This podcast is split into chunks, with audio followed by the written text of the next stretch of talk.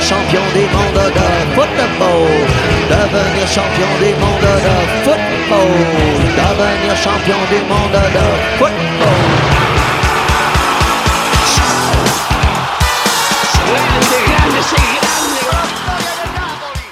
de la FIFA, la AFA, la CONMEBOL, los árbitros, el VAR, el fútbol para todos, el fútbol para pocos, los representantes, los intermediarios, los que ponen la plata, los que se la llevan,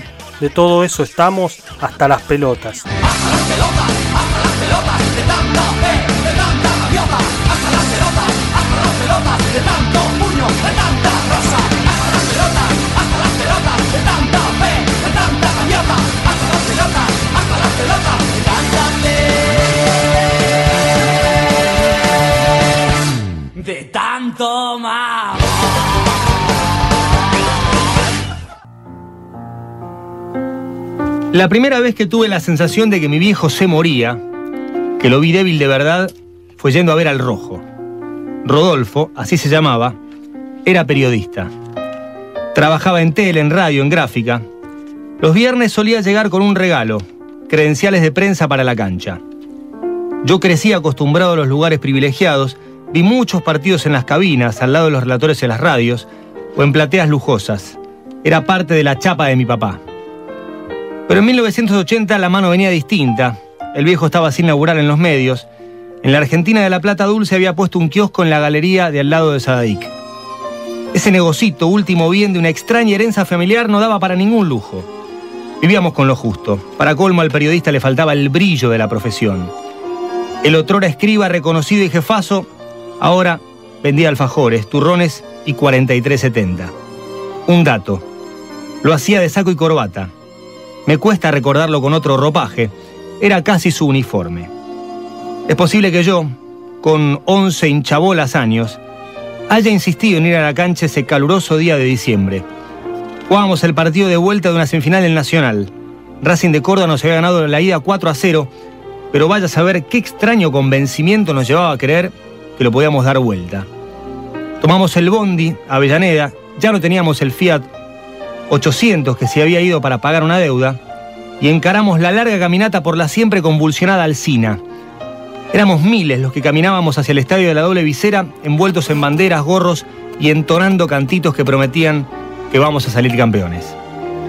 Llegando a la boletería, vi que el viejo encaraba para la fila de la popular Debe haber visto la cara de decepción del nene acostumbrado a las cabinas y las plateas. Me dijo algo así como, hoy vamos acá, es mejor. No le creí. Entendí que era lo que se podía. La fila de al lado, la de las butacas, era más ordenada. La de la general era un caos de empujones, gritos.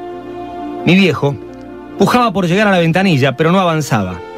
De pronto lo vi salir de esa manera de compradores de último momento. Vamos. Esto no es para nosotros, me dijo. Me salió adentro un... ¿Y si vamos a la platea? Creo que mi pregunta fue un puñal. Me contestó, no tenemos plata. Recuerdo la sequedad de la respuesta. Hoy entiendo que era la última armadura de un tipo disminuido, que no podía cumplirle algo a su hijo. ¿Era grave? No, claro que no.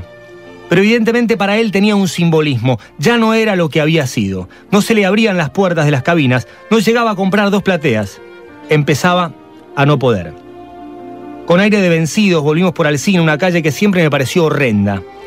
Mientras nos alejábamos del estadio, recuerdo haber escuchado el rugido de las tribunas, exaltadas por la salida del equipo. A las pocas cuadras, mi viejo detuvo su caminata. Me miró y me dijo, espera un segundo. Se sentó en el portal de una casita. ¿Qué te pasa? le dije. No me siento muy bien. Ya se me pasa. Una señora que veía la escena desde adentro de la casa salió y le dio un vaso de agua. La situación no duró mucho, se recompuso rápido. Al rato estábamos de nuevo en el colectivo y media hora más tarde en casa. Lo que podría haber sido un simple sofocón para mí fue una señal grave. No sé bien por qué, pero ese día de diciembre algo me dijo que mi viejo se estaba muriendo. Tenía insólitos y jóvenes 53 años, pero fumaba mucho. Había tenido un preinfarto un par de años antes, no se cuidaba y estaba, comprendí muchos años después, muy deprimido. Rodolfo se fue un año y medio después. Sin dar demasiada lucha, sin comprender que era más importante cuidarse que entregarse al vicio que lo había tomado a los 14 años y del que, para colmo, estaba orgulloso. Nos dejó rápido. Mi enojo con él por no haber estado, por no haber bancado, por no haber peleado, duró años, muchos años. Ese hombre que se fue envuelto en debilidades antes de apagarse fue mi ídolo. Ese porteño tanguero que no me legó un mango, me dejó un puñado de cosas invalorables, el gusto por la historia, la pasión por la lectura, el placer por una buena partida de ajedrez, el ateísmo, una imagen de decencia inquebrantable que fue clave para que yo no me desviara cuando me tentaron. Y claro, el panadar negro del hincha independiente. De muy chico aprendí dos versos, Maril de la Mata, Erico Sastre y Zorrilla, el primero, Micheli Checonato, La Casia, Grillo y Cruz, el segundo. Se dicen de corrido, rápido, porque decirlo así es señal de que sabes. Nos recuerdo embanderando juntos la casa mientras esperábamos que la central terrena de Balcarce retransmitiera la señal de alguna final de la Libertadores jugada en Montevideo, en San Pablo, en Santiago. Nos veo saltando y gritando goles. De Bertoni que ya van a venir, repitiendo Bobo Chini hasta la fonía, aplaudiendo barridas de Pancho Sá, corajeadas del Mencho Balbuena, tiros libres de Pavoni. Me gustaba escuchar aquella anécdota de una tarde en la que Bernao se había acercado en plena platea baja y le había dedicado un gol a mi vieja. Amaba a Boneco, aquel perro pulgoso que salía a la cancha con el primer equipo, llevando en su boca el banderín del CAI. Cuando yo era chiquito, Rodolfo solía venir con un caramelo. Me lo daba y me decía, te lo manda el señor Independiente. A veces, en vez de una golosina traía una aspirina. Ante mi mirada de asco me respondía, te la manda el señor Racing. Era un tipo serio, pero cuando quería tenía salidas memorables. El viejo se fue en junio, vaya casualidad, de 1982. No llegó a ver el gol de Percudani al Liverpool. Tampoco vivió esa tarde en la que salimos campeones frente a un Racing que descendía. Pero su vida estuvo repleta de vueltas olímpicas, de hazañas, de gloria internacional. De eso se fue lleno. Escribo esto en plena agonía. A no ser que obre un milagro, en tres semanas nos habremos ido a la B. No sé qué pensaría Rodolfo ahora, pero estoy seguro de que jamás se le cruzó por la cabeza que su invencible equipo repleto de copas estuviese ahí casi sentenciado a días de adquirir esa mancha imborrable. Me costó añares despedirlo, hacer un duelo como corresponde. Creo que una buena parte de mi tristeza actual tiene que ver con que no pudo parar de recordarlo, de recordarte. Vuelve viejo, aparecete de traje, envuelto en una bandera roja. Decime que todo esto es una aspirina que me mandó el señor Racing que nosotros comemos caramelos porque los amargos son ellos. Enséñame de nuevo a aplaudir un sombrerito del bocha. Agarrame de la mano para gritar un gol de Bertoni. Si no puedes volver, te entiendo, ya es hora de bancármela solo. Seré digno, aunque te aviso, a escondidas de Lola, voy a llorar. Chau, viejito. Descansá en el cielo inexistente de los ateos. Algún día vamos a volver. Este es también un modo, tardío, de despedirte. Esto escribió Luciano Olivera, hincha Independiente, el hijo de Rodolfo.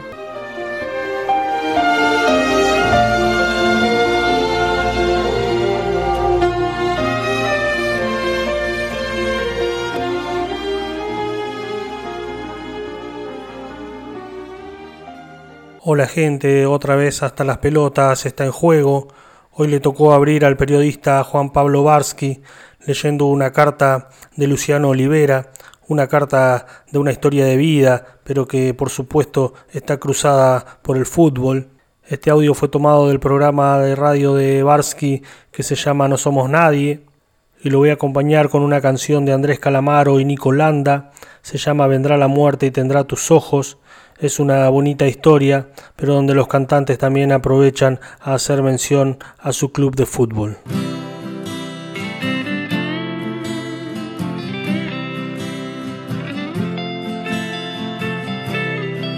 la muerte y tendrá tus ojos.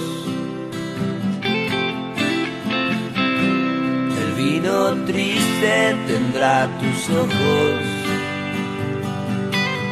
La traición también tendrá tus ojos rojos. El fin de la fantasía tendrá tus ojos. vendrá la muerte y tendrá tus ojos.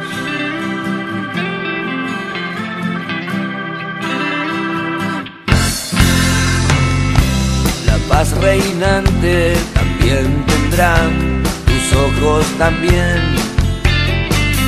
Nacerá la vida y tendrá tus dos o tres ojos.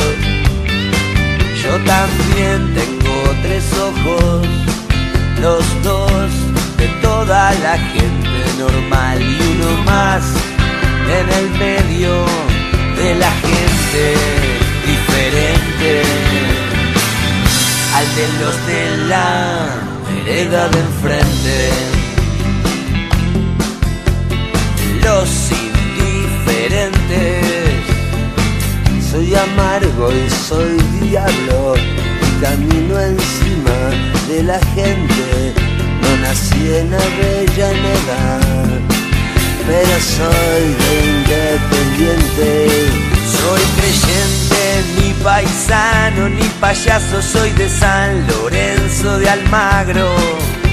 Aquello que me dejó flaco tiene el blanco de tus ojos,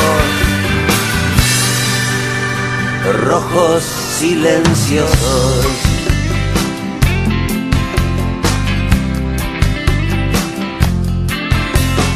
Todo lo que toco se parece a tus ojos y se rompe, dueño de un corazón loco que se parece a tus ojos.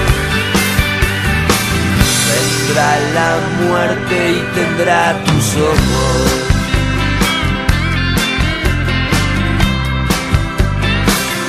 Tendrá tus ojos.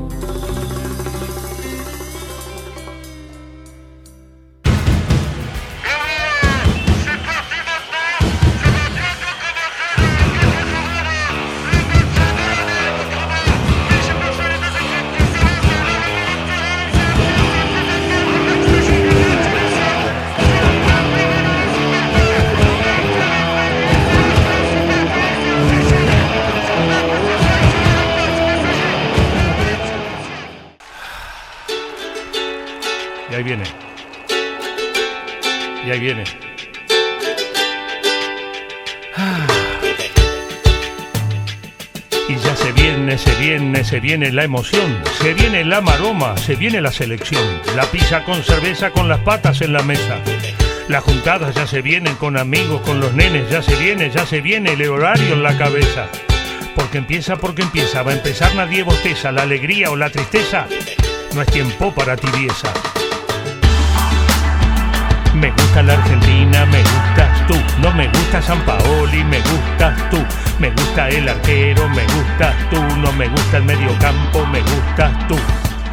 Me gusta Lucas Biglia, me gustas tú. No me gusta Higuaín, me gustas tú. Me gusta Lionel Messi, me gustas tú. No me gusta Di María, me gustas tú. Argentina, te amo. Jugamos la final de la Copa del Mundo.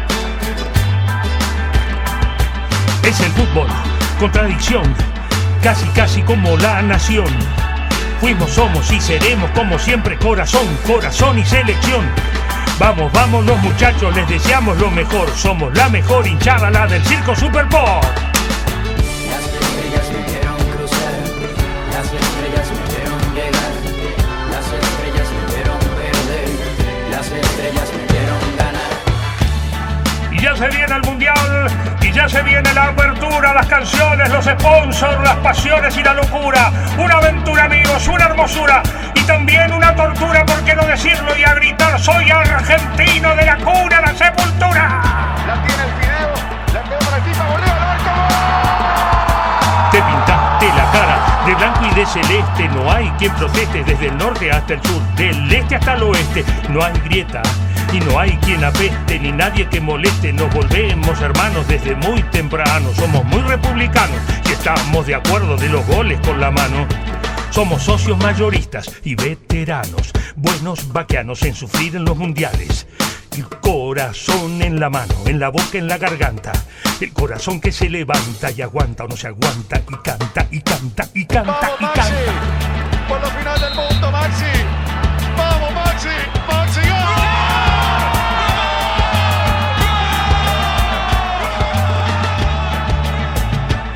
gusta la Argentina, me gustas tú, no me gusta el fracaso, me gustas tú. Me gusta Caballero, me gusta tú, no me gusta el medio campo, me gusta tú, me gusta Macherano, me gusta tú, no me gusta Lo Chelso, me gusta tú, me gusta Dybala, me gusta tú, no me gusta el bochorno, me gusta tú.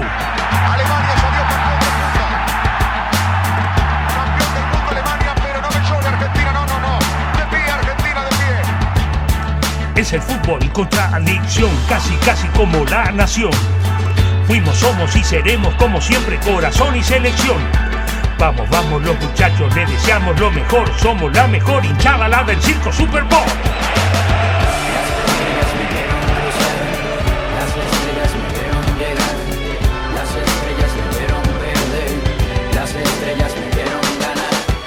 Y es el mundial, amigos, y se vacían las calles que parecen valles que parecen desiertos. Todo el mundo está despierto, todo el mundo, y eso es cierto, mirando boquiabiertas esa pantalla, esas camisetas con rayas. Estamos todos locos y locas y locas obsesionados con la copa. Que entre un agüero, que salga Macherano, se adelanta Dybalo, referín mexicano. Eso fue con la mano, me tienen harto, que se termine pronto o me muero de un infarto. Que nunca se detengan, que pongan huevo, que se jueguen por la copa y la ganemos de nuevo. Para Argentina, para meterse en el mundial. La final de la Copa del Mundo.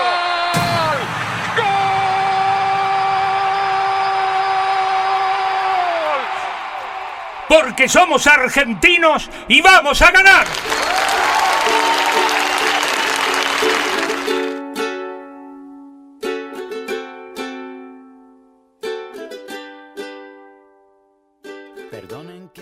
Ese era Lalo Mir junto al DJ Pato Smink.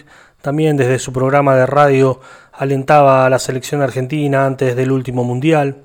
Me pareció interesante traerlo a colación justo ahora que acaba de iniciar nuevamente una eliminatoria para el próximo mundial, nuevamente donde se renuevan las esperanzas para todos los futboleros pero también en el relato de Lalo Mir hay mucha ironía de cómo nos comportamos los argentinos con el fútbol, con todo ese circo que se monta antes, durante y después de un mundial, así que es interesante escucharlo por más que haya pasado ya un tiempo.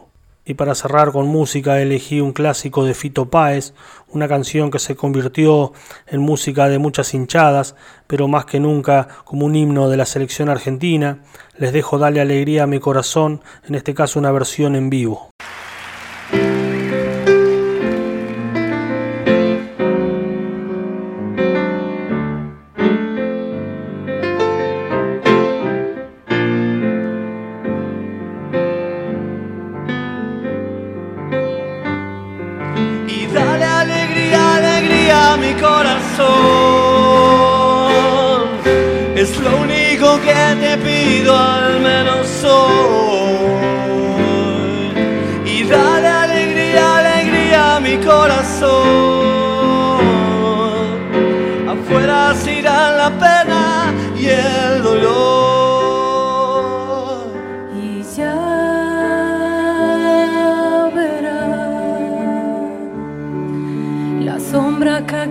No estará. Y ya, ya verás, bebamos y emborrachemos la ciudad. Y dale alegría, alegría a mi corazón. Es lo único que te pido, al menos hoy. Alegría, mi corazón. Y que se enciendan las luces de este amor.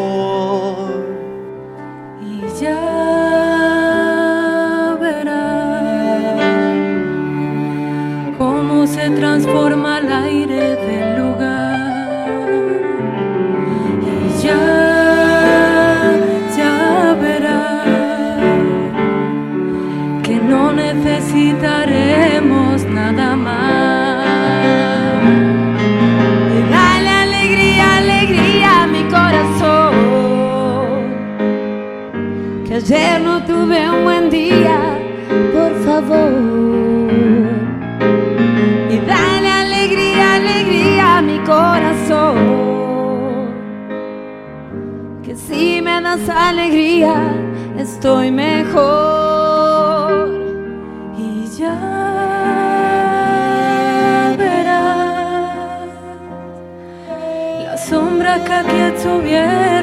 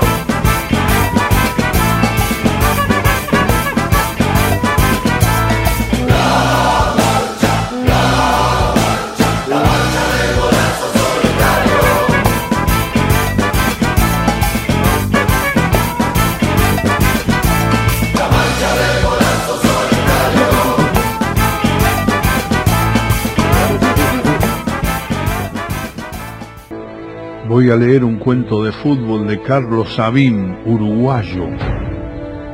Se llama En el área chica. Alvarado respiró aliviado. El 9 del Fraternidad hoy andaba torcido. No dejaba de acosarlo con sus cañonazos furibundos desde cualquier lado.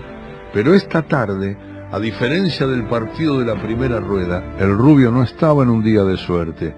Alvarado se ajustó los guantes y con una mezcla de contento y aprehensión fue a buscar la pelota. El arco que le tocaba defender en el segundo tiempo daba espaldas al arroyo. Detrás de la red comenzaba una extensión cubierta de chilcas y malezas de todo tipo y algunos focos de basura amontonada a lo largo de los años que se iba pudriendo lentamente. El pasto estaba muy alto y nadie se ocupaba de cortarlo.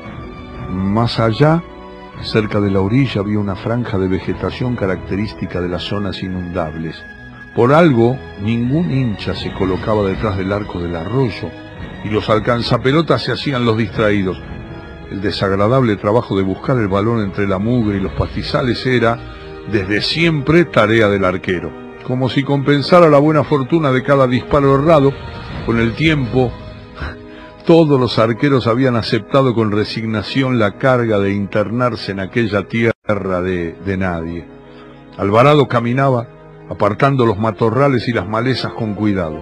Siempre temía encontrar alguna víbora u otra limaña peligrosa que según los conocedores de la costa del arroyo no debían faltar en ese lugar. Al fin la ubicó junto a un cardo gigantesco, la puso bajo el brazo derecho y ya más tranquilo, regresó a la cancha sin abandonar sus precauciones. Él mismo ejecutó el saque de arco enviando el balón hacia el costado derecho de la cancha.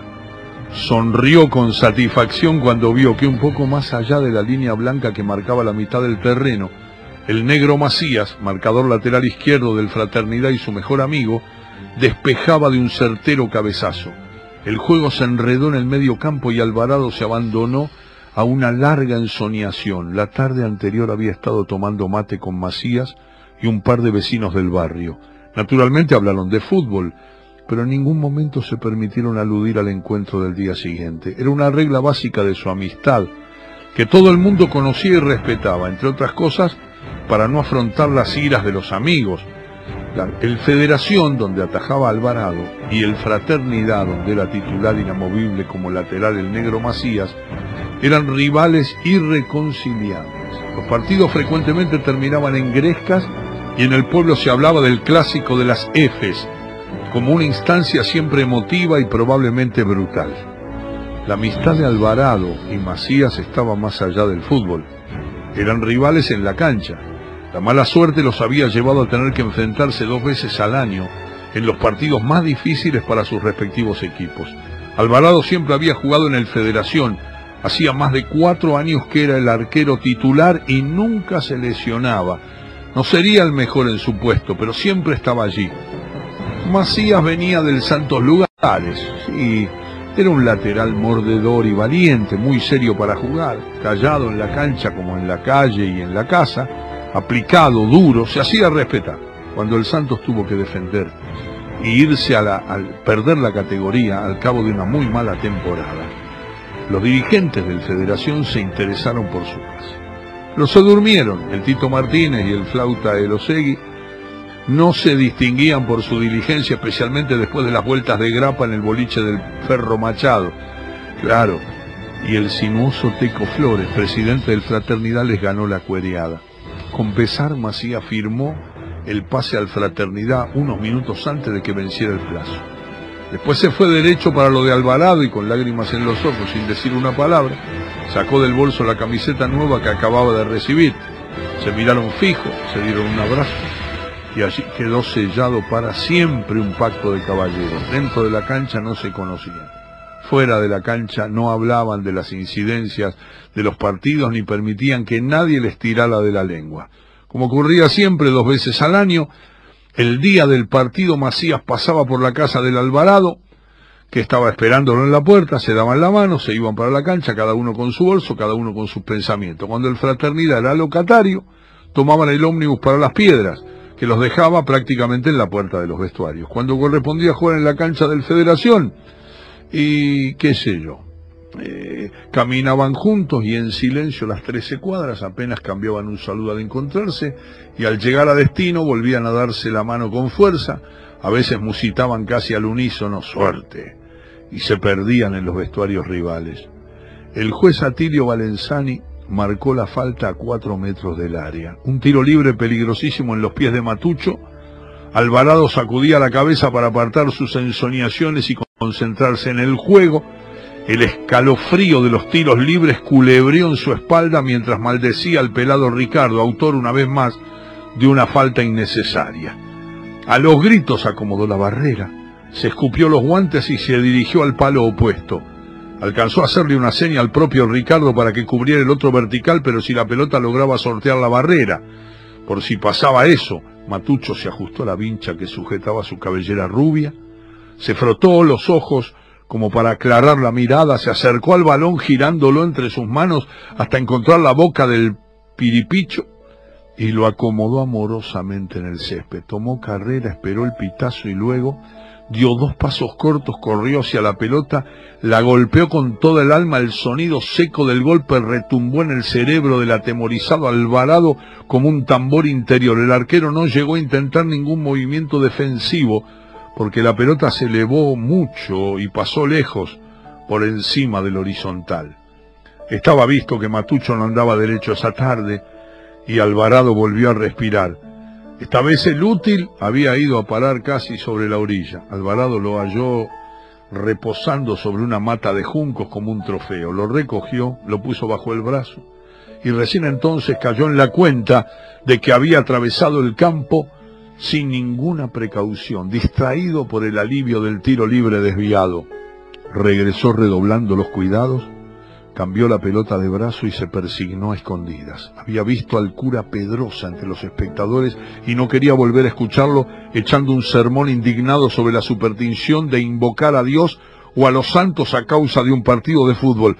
El cura sostenía, elevando la voz encarnado de indignación, que era un acto evidentemente pagano tratar de parar un penal con Ave Marías. Pero el Dios de Alvarado más de una vez había respondido desmintiendo al cura. Esta vez Alvarado dejó el saque de meta a cargo del Rufo, que tenía la pegada más fuerte del pueblo, quería que la pelota fuera a dar lo más lejos posible, necesitaba un respiro. Mentalmente sumaba el cura, los bichos escondidos en la maleza y los cañonazos del rubio Matucho, y la cuenta le resultaba agobiante. Cada vez que Macías intervenía con éxito en una jugada, un trancazo, un quite, una pelota al outball, Alvarado sonreía disimuladamente orgulloso de la calidad de su amigo y de la seriedad inmaculada de su juego. Pero lo miraba con aprensión cuando se mandaba arriba, contra la línea de cal llevándose por delante con empeño y algo de habilidad todo lo que se le ponía en el camino. Rara vez la acción terminaba con un tiro al arco, pero lo más temible era el centro que sobrevenía. Alvarado no confiaba en Ricardo para el juego aéreo, tampoco para las pelotas rastreras o la marca a presión en las inmediaciones del área, y temía, les tenía mucho respeto a los cabezazos terribles de Matucho, que también por arriba resultaba letal. Y así, de ese modo, sobrevino la catástrofe. Macías se mandó hasta el fondo, tiró un centro exacto hacia atrás. La pelota venía muy ceñida y estaba al alcance del arquero con solo dar un paso adelante y saltar a buscarla con los brazos. Alvarado dio el paso al frente y se encogió para saltar mejor. En esa posición quedó petrificado, la mirada clavada en algún punto del terreno, la boca redonda a medio camino de un grito que no llegó a proferir, los brazos abiertos inmóviles, el balón pasó de largo, justo para encontrar la cabeza del centrodelantero que entraba en diagonal. De un frentazo sin marca y sin arquero, Matucho la metió en la red. Valenzani con el silbato en la boca comenzó a girar para marcar el medio de la cancha. Se detuvo un instante para contemplar sorprendido al arquero, que seguía inmóvil mirando con terror hacia el otro lado. Levantó la vista y vio en línea que agitaba el banderín con desesperación y gritaba una frase ininteligible. Matucho corría hacia una esquina del terreno gritando su gol, perseguido por sus compañeros y envuelto en el grito de la hinchada. Algunos defensores del Federación puteaban en voz alta a Alvarado, increpándole su pasividad. Valenzani se detuvo en el giro y le gritó al línea, ¿Qué pasa, chumbo? ¿Qué decís? En línea seguía vociferando y agitando el banderín como un loco y insistió. ¿Pero qué te pasa, chumbo? Arrimate un poco que no entiendo lo que decís. En línea parecía impedido de trasponer la línea de cal y hacía señas con el banderín señalando algo. El juez caminó hacia él gritando, ¿qué decís? ¿Qué cobraste? En medio del silencio expectante que sobrevino, se oyó la voz casi histérica del línea que gritó, ¿Qué querés que cobrara, enfermo? Cobré la crucera, la crucera. ¿Qué querés que cobrara? ¿No la ves, Atilio? ¿No ves la crucera?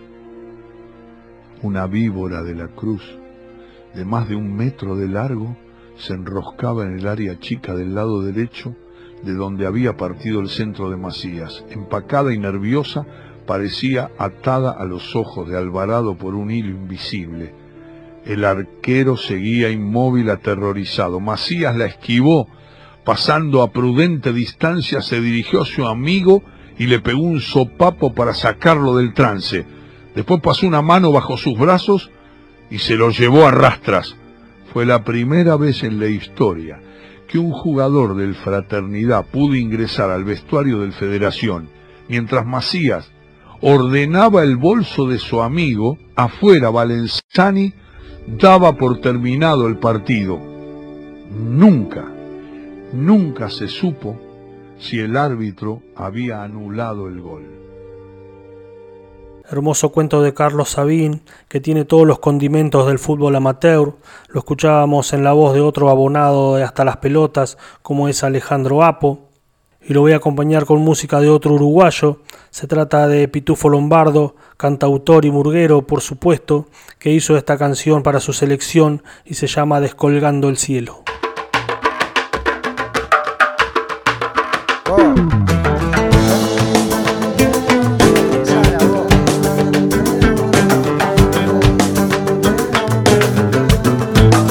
Mezcla de agua dulce, mezcla de agua y sal, aldea dentro de esta aldea universal, mezcla de inmigrante, cano y español, milonga, candombe, murga y rock and roll, nunca favoritos, siempre desde atrás, milagro que nos abraza en el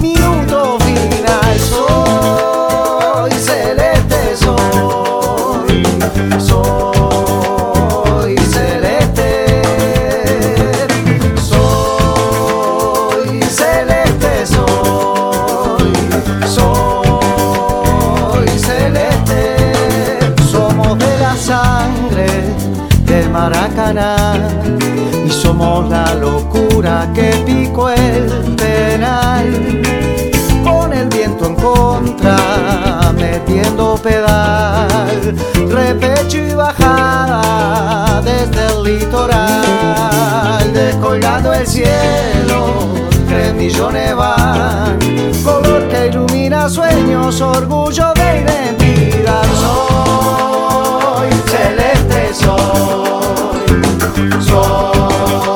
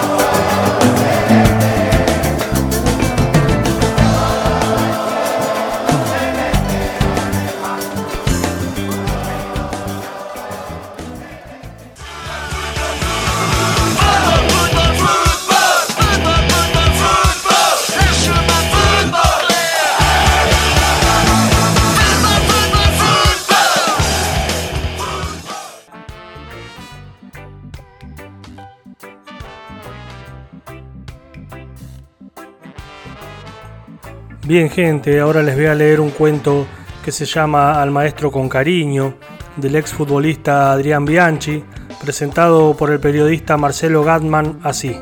Usted, el mundo del fútbol es el reino del usted, que jamás llegará al vos. Detrás de ese saludo coronado con el usted se descubren relaciones entre chicos que recién comienzan y entrenadores, con suerte maestros, que serán los encargados de guiar y dejar desparramados una serie de conceptos que, también con suerte, formarán a nuevos usted que continuarán la historia en otros campos de entrenamiento. El relato de Adrián Bianchi es el de dos personas que se tratan de usted con calidez, con la dulzura justa, porque saben que lo que viene será difícil y determinante. La potencia del texto radica en que describe un instante que se proyecta al futuro. Habla de un momento puntual que, sin embargo, tendrá el alcance suficiente como para definir una postura frente a la vida o frente al fútbol, que al fin y al cabo pueden ser la misma cosa. La escena que cuenta Adrián Bianchi me remonta a mi adolescencia futbolera, en la que el fanatismo existía pero sin murallas. Ser hincha no significaba estar en una trinchera y se podía apreciar virtudes vecinas allí donde las hubiera. Bianchi cuenta una historia en Ferro, la cancha siempre cercana para cualquier habitante de la ciudad de Buenos Aires un domingo con sol. Bastaba con eso que hubiera sol para acercarse a Ferro y ver un partido de fútbol, por el simple gusto de hacerlo. Bianchi además habla del predio de Pontevedra en su momento tan mítico como la candela para Boca, un lugar donde la excelencia era el soporte para armar equipos de fútbol que quisieran dejar una huella. La historia de Adrián Bianchi tiene como telón de fondo la generosidad de dos personas que se eligen para mejorarse. El fútbol, sabemos, usa el usted para demostrar cariño y el vos para el maltrato. Ustedes comenzarán a apreciarlo ya mismo. Al maestro con cariño. Sobre un bendito amanecer, el milagro de los pájaros me despertó muy temprano. No eran más de las seis de la mañana cuando mis ojos desobedientes comenzaron a contemplar la salida del alba. Un dulce aroma a café con leche se presentaba tenue sobre la inmensidad de una inmemorial y desgastada casona llena de historias de potrero al momento en que la voz arrugada de mi compañero de cuarto, el gringo Cristofanelli, me decía, loco levantate, que ya está por llegar el gordo Bonini. Dale, cambiate y vamos a desayunar, que el viejo espera. Era mi primer día de entrenamiento y ahí me encontraba yo, a la espera de conocer al maestro, envuelto entre las sábanas de una cama dura y crujiente, en la lejanía de una remota y apartada Pontevedra que se desviaba en soledad hacia el más aislado rincón del universo, entre largos y sinuosos caminos que en silencio parecían suspenderse en el tiempo.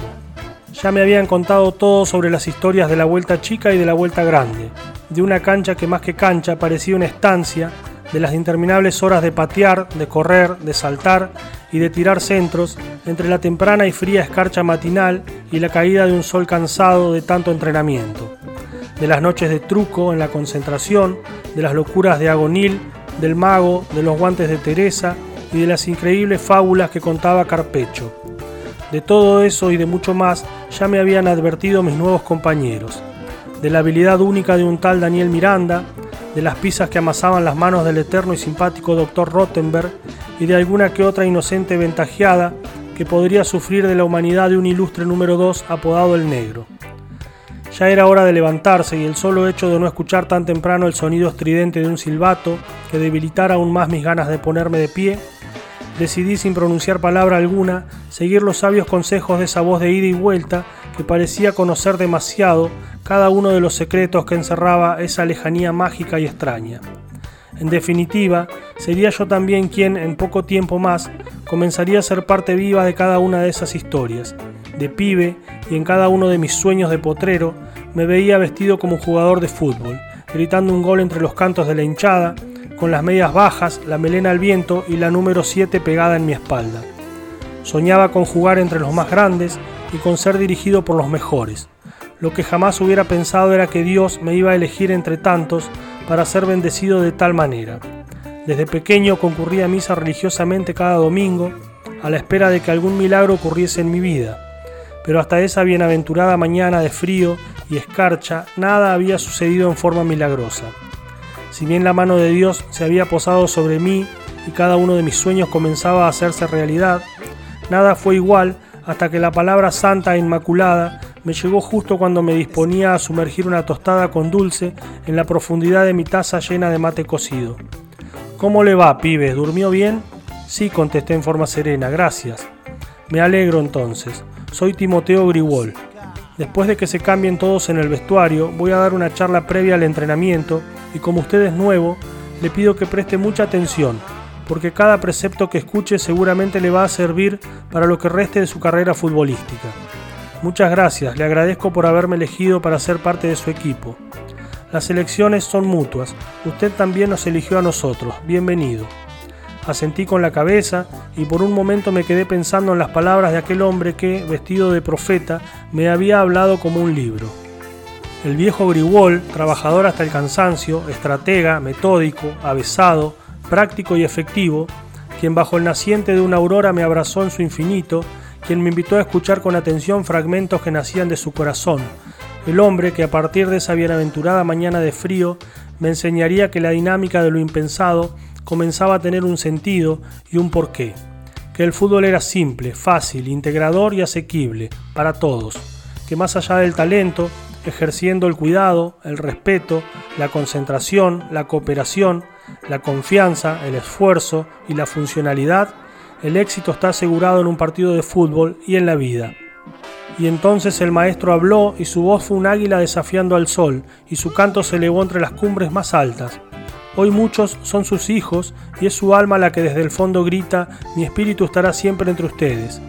El viejo Griwol, un apasionado y enfermo hombre de fútbol, el hombre que a través de la simpleza fue un maestro, el hombre que a través de su vida fue un ejemplo, el loco de las palmadas en el pecho, el viejo Griwol, el maestro que hoy recuerdo con cariño, el hombre que Dios puso en mi camino siendo jugador para que, después de mi primer día de entrenamiento, saliese del vestuario siendo técnico. Hermoso cuento de Adrián Bianchi para homenajear a Timoteo Griwol, más conocido como el Viejo, que tuvo su carrera futbolística allá iniciando en el año 34 hasta fines de los 60, Luego se inició como técnico, anduvo por varios clubes, por supuesto Rosario Central, dirigió en México, Ferro, al que le dio dos títulos, River, Gimnasia y Esgrima de la Plata, anduvo por España en el Betis. Y para que terminemos de ver por qué Grigol era un técnico diferente, les voy a dejar algunas frases que dejó en el fútbol, pero que son importantes no solo para eso, sino para la vida. El fútbol argentino está cada vez peor. Si no cambia, se muere. Hay mucha gente buena, pero los filibusteros son más poderosos. Entre el colegio de curas y la iglesia del barrio, nosotros salimos jugadores de fútbol, porque no había otra cosa para hacer. Iba a misa a la mañana y a la tarde había partido. Yo era un cinco de esos que volteaban muñecos. Los cinco de antes se ponían en la mitad de la cancha y se las tenían que ver con todos. Cuando los chicos de las divisiones inferiores me preguntaron quién podía ser su representante, siempre les dije que buscaran a un familiar de confianza. A los jugadores que no tienen talento hay una sola manera de respaldarlos, haciéndoles sentir la confianza de la mecanización. Nuestras razones eran orden, respeto, disciplina. El lema siempre era mejorar lo anterior. Yo les explico a los chicos que hagan un curso de algo, que aprendan algún oficio. No acepto que vengan y me digan que lo único que saben es jugar al fútbol. Hay que estar preparado para la vida. En el fútbol, si jugás bien, ganás, y si jugás mal, no cobras.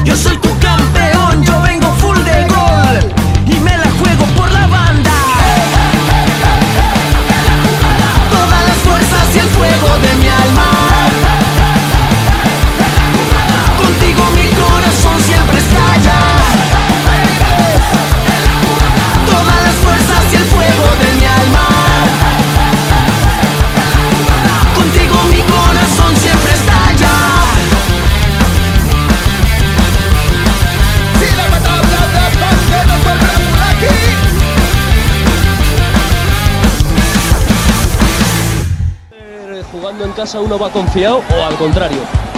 Bueno, digamos que como siempre, ¿eh? eso es una lotería, ¿eh? cada nos subimos al palco y a ver lo que pasa, ¿no? Pero bueno, confiado vamos, creo que el equipo está en forma y como decía, como no hay ningún herido y vamos todos así bien, ninguno va demasiado fumado ni nada, creo que, bueno, alguno que sí, ¿eh? pero a veces mejor. Siempre tiene que haber esa visión doble en el equipo, esa visión que permita realmente contemplar toda la jugada y aquí en el equipo por supuesto que no falta. Picado grueso.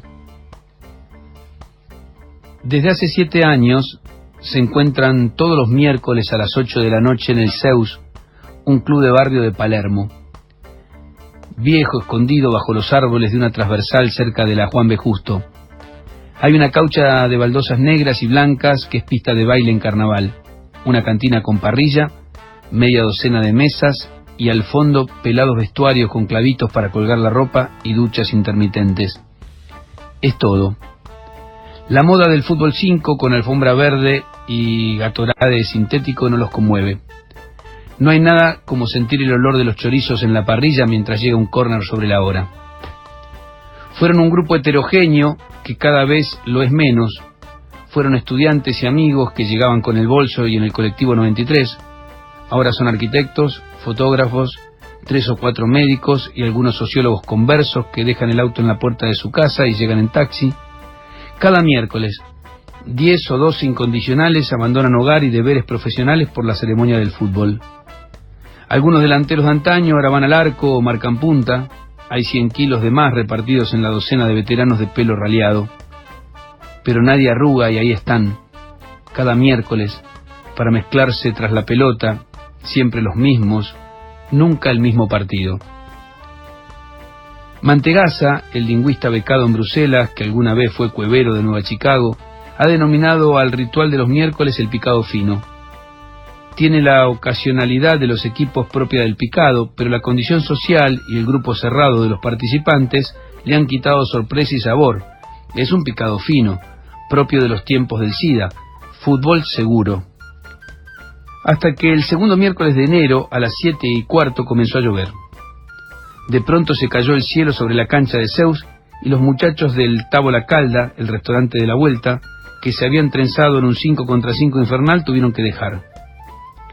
A las 8 menos 10 ya no llovía, pero los del picado fino no eran más que cuatro obstinados.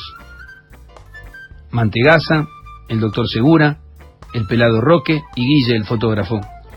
Se cambiaron, esperaron, pero no vino más nadie. Pelotearon en un arco hasta que se arrimaron los sobrevivientes del partido anterior. Se sumó el hijo del parrillero y casi insensiblemente se encontraron eligiendo para un 6 contra 6 que salvara la noche. Y fue un picado duro, puro, un picado grueso. Al principio el desconocimiento provocó apodos espontáneos, afinidades de toque y rivalidades de córner pasado, liderazgos espontáneos y roles improvisados, porque jugando se conoce gente. En una de esas, cuando el partido estaba de ida y vuelta, el pelado Roque le venció las manos con un derechazo a Guille que atajaba para el equipo de Mantegaza y la mayoría de los del restaurante, pero enseguida su compañero Segura hizo un gol en contra y lo gastaron. Caliente, el doctor se bancó mal un caño del hijo del parrillero y le tiró una patada de atrás. El pibe se fue contra la pared demasiado cercana y se partió la cabeza. Ahí se pudrió todo. Un morocho robusto y justiciero, hombre del club, le calentó la oreja segura con una mano impecable. El pelado lo agarró del cuello al local y entonces vino el descontrol.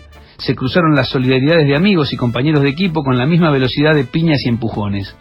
El final fue uno a uno y suspendido sin fecha. Y no hubo ducha, claro. El balance fue desolador. Segura perdió un diente y no volvió más a buscarlo. A Guille le rayaron el Renault 12 y tampoco volvió. El pelado Roque se puteó definitivamente con el parrillero y se acabaron los asados. El resto del grupo sigue yendo, sin embargo. El hijo mayor del sociólogo Marcó y un hermano del odontólogo Varela cubren los huecos dejados por los desertores. Las excursiones a una pizzería de Plaza Italia tratan de hacer olvidar los chorizos. Sin embargo, Mantegaza siente que el picado fino tiene los días o las semanas contadas. Aquel bochornoso miércoles con lluvia y emociones fuertes ha sido revelador y nada volverá a ser como antes sobre el embaldosado del vetusto Zeus de Palermo Viejo. Ninguna rutina puede sustituir el vértigo, el desafío de un picado grueso.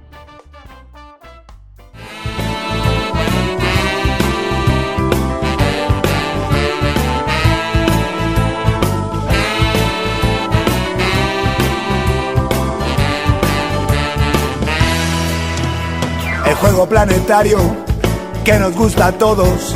Jugamos en equipo para no estar tan solos. En los cuatro costados, en toda la región. Locura, locura, la misma pasión. Simplemente,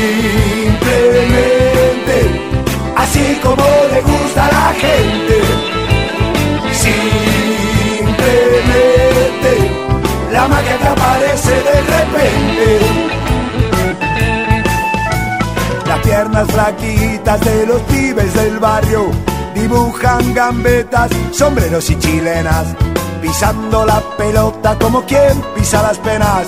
El zurdo le hace un centro al grandote que es el 9 y el arquero que se arroja en un vuelo inútilmente y en la boca de la gente se hace un grito de gol.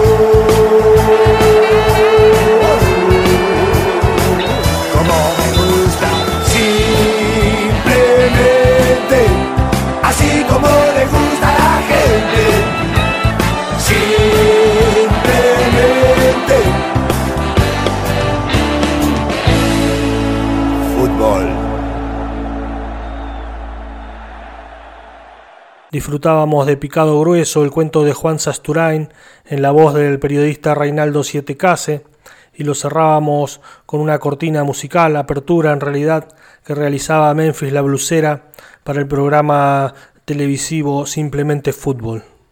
Así hemos llegado casi al final de este Hasta las Pelotas.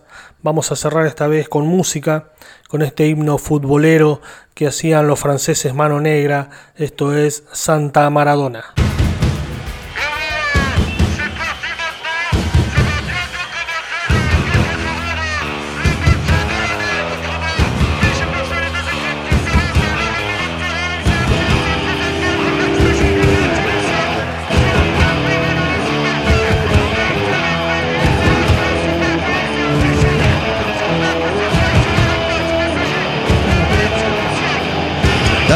Champion du monde de football, devenir champion du monde de football, devenir champion du monde de football.